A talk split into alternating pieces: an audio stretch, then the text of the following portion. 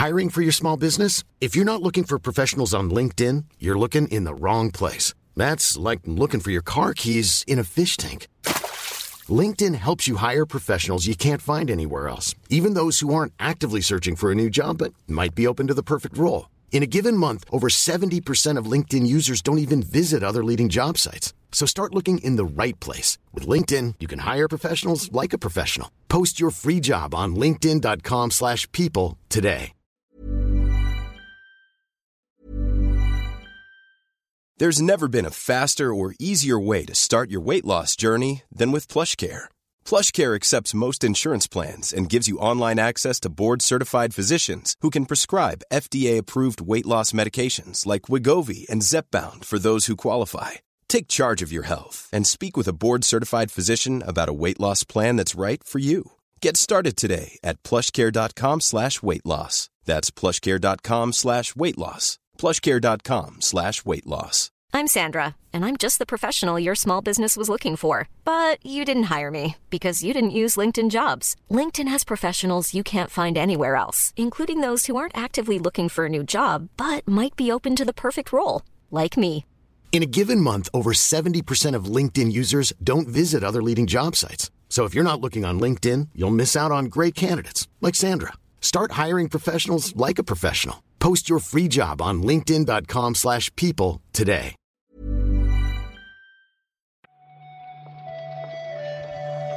Buenos días, bienvenidas y bienvenidos a una nueva recarga activa. Hoy es viernes 30 de junio de 2023. Yo soy Víctor Martínez y conmigo está Juan Salas. Hello. Hola Víctor, ¿qué tal? Muy buenos días. Hace mucho que no grababa contigo, la verdad, pero sí, encantado de compartir mañana una vez más Sí, sí, a tu lado. La verdad, hacía, hacía unos días ya, pero bueno, aquí estamos de nuevo. Esto- la rotación es lo que tiene. Es, Sí, True. Random Number Generation. Eso bueno que la gente igual puede hacer cablas, ¿no? ¿A quién, a quién le tocará esta mañana? Pues eh, a, a las voces graves de Anait. Para hablar de un tema grave, porque vamos a comentar un poquito cómo fue el final de lo de la Federal Trade Commission versus Microsoft, si te parece. Así que sin más dilación, vamos para adelante. Vámonos.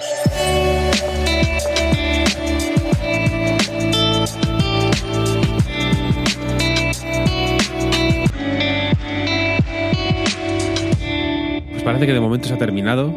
No vamos a tener que seguir ningún día más la actualidad de, pues en fin, de estas declaraciones. ¿Es- es- ¿Era un juicio al final? Eh, sí, entiendo que se puede hablar de juicio, ¿no? Es verdad que siempre hemos orbitado en, en vista, eh, juicio, pero eh, igual, bueno, podemos fallar a nivel terminológico, pero yo creo que juicio. eh, Vamos a llamarlo juicio. Sí, está Sí. bien, está bien, ¿no? Mm, No le vamos a darle el placer a los asesinos de tener de quedarse con la El monopolio con de los juicios para el ellos. monopolio del juicio, claro. Como que juicio tiene que ser algo, ¿no? Aparte, si hay una Eh, jueza, pues podemos hablar de juicio. Sí, eso es verdad, eso es verdad. Ahí, ahí- eso- ahí te doy la razón, quiero decir. ¿no? Si hay un ciclista, eso es el, es el tour, de alguna Exacto. manera. Porque efectivamente ayer fue eh, la última sesión, la jueza terminó de plantear las dudas que habían quedado a lo largo de, la, de esta semana de testimonios de todas las partes impli- implicadas. Recorde- recordemos, si habéis seguido la recarga, eh, lo sabréis, que por aquí ha pasado desde Phil Spencer hasta Satya Nadella, hasta Pete Hines, eh, Bobby Kotick, en fin, Jim Ryan, evidentemente. Eh, ha sido un poco un desfile de todas las partes más o menos implicadas en este caso. Recordemos que la Federal Trade Commission, la orga- la- el organismo público que se encarga de garantizar que las pues en fin que, este, que los movimientos comerciales no atenten contra eh, los derechos de los consumidores básicamente eh, pues puso en duda que, el- que la compra de Activision por parte de Microsoft eh, no fuera a ser un movimiento monopolista que dañara la libre competencia, etcétera, etcétera. La jueza ayer tenía unas cuantas dudas, razonablemente, si me preguntas a mí. Me sorprende que nosotros grabamos el reload, ya está grabado, ya saldrá, saldrá mañana en Patreon, antes de este último día. Sí. Y, pre- y precisamente una de las cosas que comentábamos en ese reload, pues hago un pequeño teaser aquí de lo que comentamos ahí, era que como que faltaban datos, ¿no? Hmm. Eh, cifras frías. Sí. Y la jueza fue un poco pues pidió cifras, ¿no? Pidió eh, fuentes de porcentajes y, y, dónde estaban los cálculos. Sí, al final creo que tenías bastante razón. Eh, puedo anticipar también que tú eras una de las voces que eh, eh, llevaba la bandera ¿no? de esto de faltan cifras, dadme datos. Es lo que necesitaba la jueza, entiendo yo, para poder dirimir por qué lado decantarse en cuanto a, bueno, sí, me habéis hablado de una serie de, constructos sociales, una serie de, de, conceptos muy interesantes, pero demostradme con datos por qué creéis que esto es así para poder tomar una decisión. Entonces, bueno, fueron preguntas lógicas. Yo debo reconocer que precisamente después de lo que grabamos ayer, en vez de tomarme esto con la seriedad que he intentado seguirlo esta semana, hoy lo he visto con un poco más el, lado un poco más cómico. Os he pasado por el grupo un par de, de, capturas de cosas que me han hecho gracia por el planteamiento, ¿no? Por, entiendo que no todo el mundo tiene que conocer de todo, evidentemente no es el trabajo de la jueza saber eh, hasta la última hora del mundo del videojuego, pero me ha hecho gracia cómo se refería a Starfield, por ejemplo, o según qué preguntas que hacías por, por simplemente que era muy pronto por la mañana y buscaba algo que me hiciera gracia. Pero el bueno, juego de Thor. el juego de Thor para hablar de, de, God of War. el juego de Thor. Y, y, el Star Whatever para hablar de Starfield, pues perfecto. Eh, el mejor nombre para, para ambos juegos. Lo bueno es que aunque no va a ser público inmediatamente el, resultado de este juicio, la decisión de la jueza Corley, eh, en principio se espera que llegue pronto a, las dos partes implicadas, tanto a Microsoft como a, la FTC, y que bueno, en algún punto radiante temprano lo comuniquen y por tanto podamos hacernos eco de esta, de esta noticia. Se habla de agilidad, ¿no? Dice que no va a tardar mm. dos, o, tres meses, creo que mencionaba eh, concretamente. Así que, bueno, solo queda yo creo, esperar y ver qué, a ver qué pasa. Una de las, por cerrar, si quieres, este tema, uno de los, hmm. eh, una de las reflexiones que hizo la jueza, creo, precisamente, fue que cuando, cuando las, los argumentos parecía que eh, iban demasiado hacia el Sony contra Microsoft o Microsoft contra Sony o esta competencia de uno contra otro, la jueza eh, dijo que esto en realidad era eh, por el bien no de Sony, sino de la, del consumidor, al final, que es el que es a quien debe proteger la Federal Trade Commission, al final. Me pareció una, en fin, una reflexión interesante. Pero si quieres, seguimos adelante. Si te parece. Sí, me parece, tenemos, tenemos, más cosas. Eh, podemos hablar, por ejemplo, de, como anticipábamos ayer, el nuevo estudio de Infinity Ward que ha abierto Activision en Barcelona, que por lo visto compartirá oficina con, Digital Legend. En el comunicado eh, de la propia Infinity Ward, ah, hablando de esta nueva eh, parte, esta nueva división en España, pues bueno, anunciaron también dónde iban a estar. Al final, eh, Digital Legends también es propiedad de Activision desde creo que hace un par de años, si no me equivoco.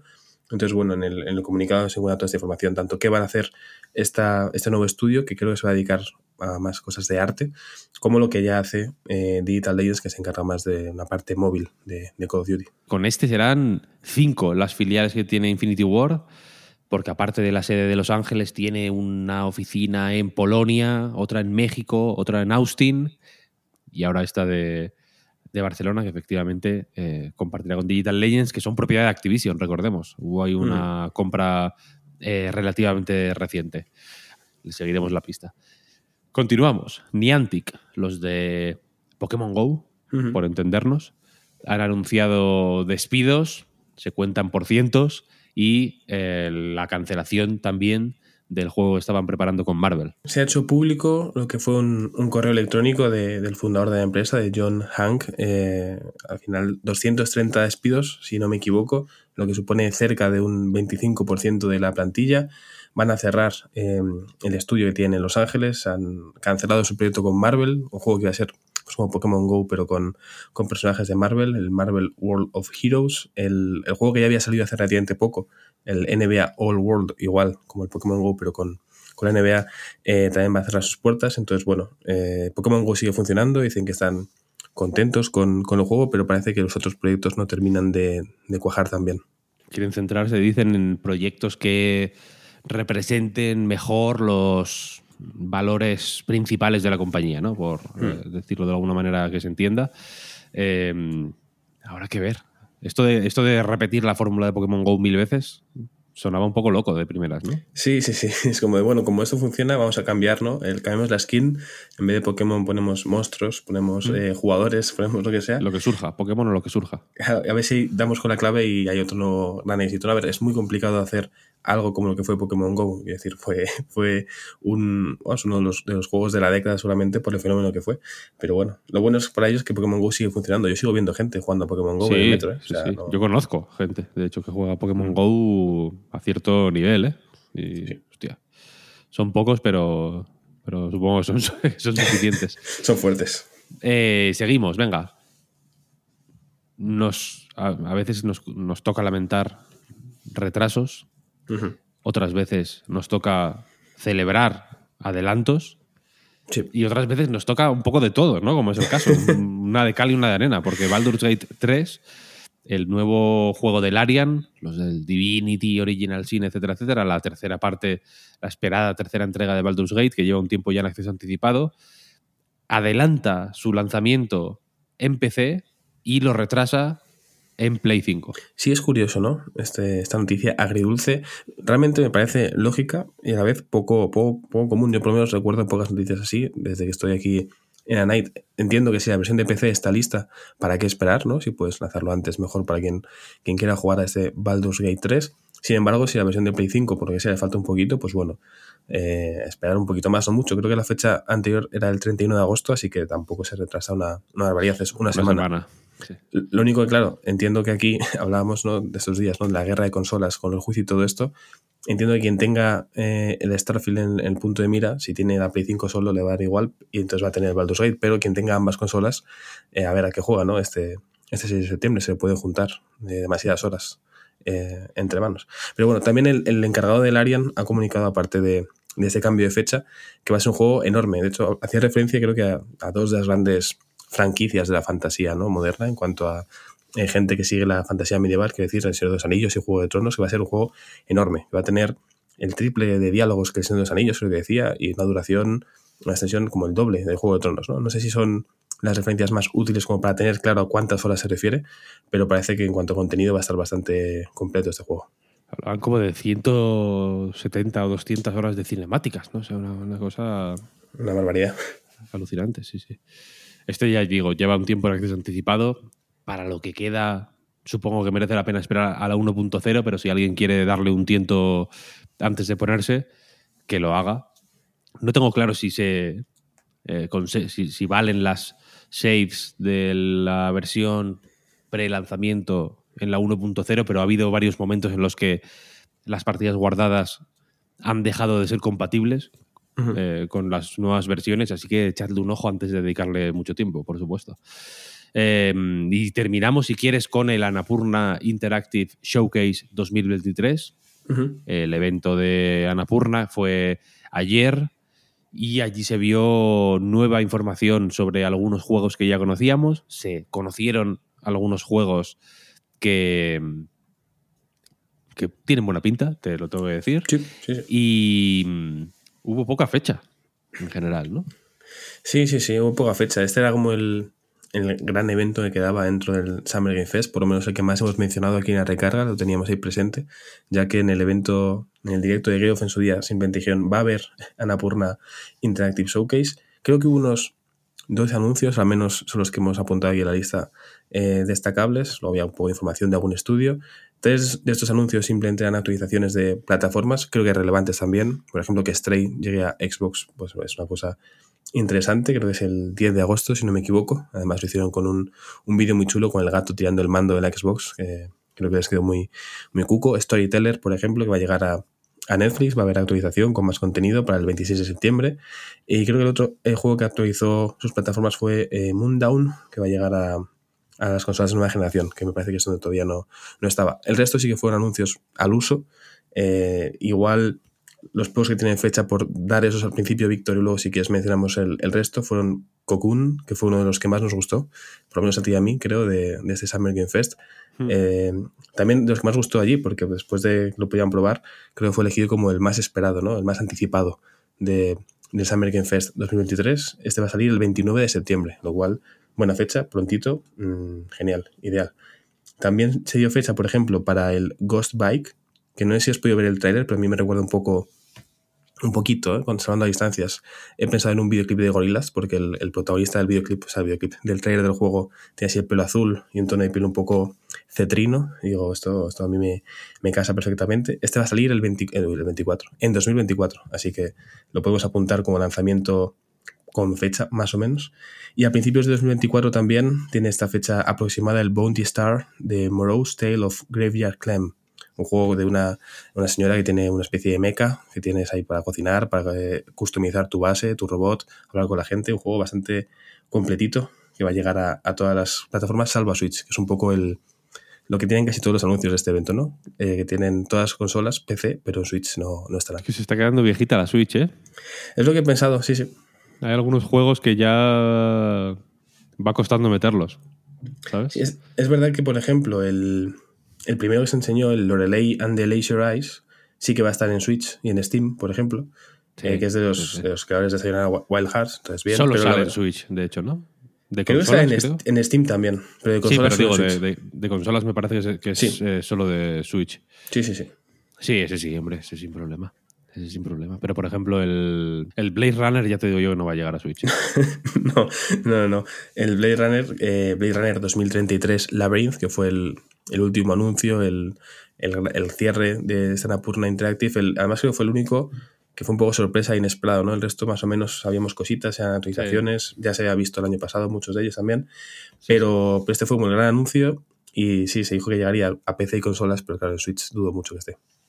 Este es además el primer juego que se desarrolla en Anapurna, quiero decir, no lo desarrolla de un estudio externo, sino que está desarrollado in-house, como se suele decir, vaya, que es la otra particularidad de este juego, que efectivamente fue una de, una de las la sorpresa, seguramente, ¿no? Del, del, del, evento y que viene a ocupar un puesto intermedio entre la película original y la 2049, ¿era? La, la de Villeneuve. Eh, así que bueno, habrá que ver qué, que sale de aquí. No se sabe nada. Yo ayer estuve como mirando qué demonios era. Las imágenes que hay en Steam son bastante bonitas, eso sí. Eh, pone como exploración 3D. Mm, Creo que hay una etiqueta de Steam que es 3D. Ah, muy bien. Descartas que sea 2D, por tanto. No es 2D, es 3D, La tercera dimensión entra en juego aquí. Entonces, nada, eh, le seguiremos la pista y nos apuntamos unos cuantos de la Lapurna Showcase, que no está mal.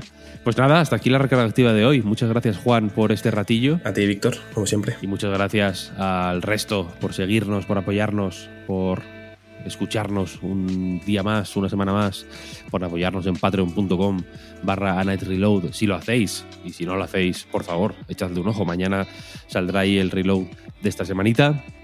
Así que nos escucharéis durante el fin de semana también, qué remedio. Y nada más, hasta aquí la semana. Nos escuchamos el lunes. Hasta luego. Chao, chao.